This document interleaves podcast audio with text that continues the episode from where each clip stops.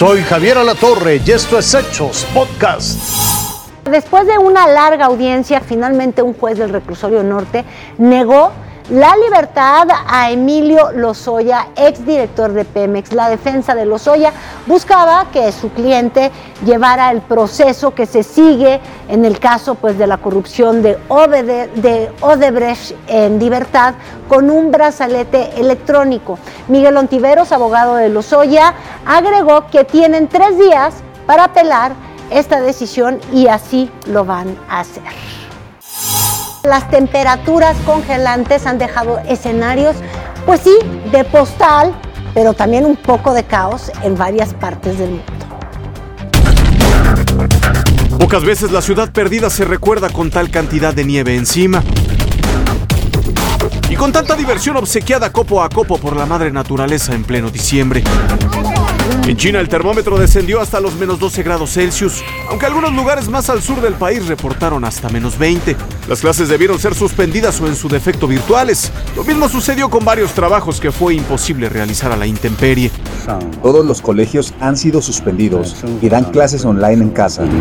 Hay cierto impacto en nuestra vida diaria, en términos de comprar artículos de primera necesidad, como comida para llevar es muy conveniente. Puedes pedir desde casa y te lo entregan en tu puerta. Los ancianos y los niños no tienen que salir. En Moscú batallaron con casi medio metro de nieve en prácticamente cualquier lugar de la vía pública. Y a pesar de la fama que ostenta la capital rusa en cuanto a la resiliencia con las nevadas, algunos aseguran que desde hace décadas no sentían una tan ruda como la de esta semana. Otros dicen que la nieve no les despeina ni medio pelo. Se sienten como Rocky preparándose para pelear contra Iván Drago. Eh, Soy un hombre resistente. He pasado por muchas cosas en mi vida. Así que 30 grados bajo cero para mí no es nada. Ayer anduve en bicicleta como 40 kilómetros. No, perdón, como 25. Fue un buen paseo. En Corea del Sur la zona montañosa no se las vio negras con las nevadas, más bien todo lo contrario. El blanco se convirtió en el amo y señor del ambiente. 30 centímetros de nieve y temperaturas bajo cero marcaron la mitad del último mes del 2023 en Seúl y sus alrededores. Tal parece que los asiáticos y la Europa Oriental se acabaron los copos y las tormentas de nieve que había disponibles. Porque miren nomás el solazo que le tocó a los españoles en Málaga termómetro coqueteó con los 30 grados Celsius y todo en plena antesala del año nuevo, cuando habitualmente en lugar de trajes de baño hay impermeables y chamarras. Pues terrorífica.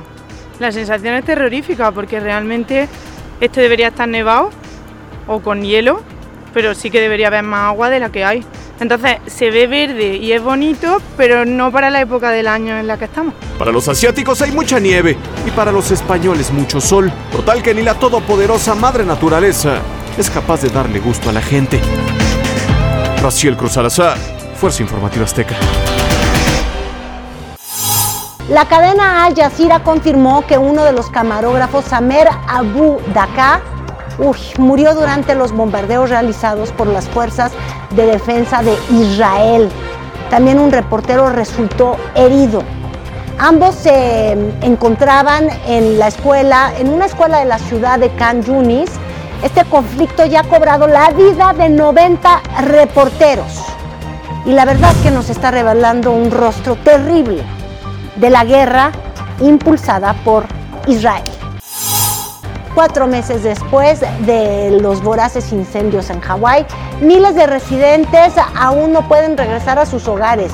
El gobernador Josh Green dijo que de los casi 12 mil que fueron desplazados, más de la mitad aún están viviendo en hoteles. Esto fue Hechos Podcast.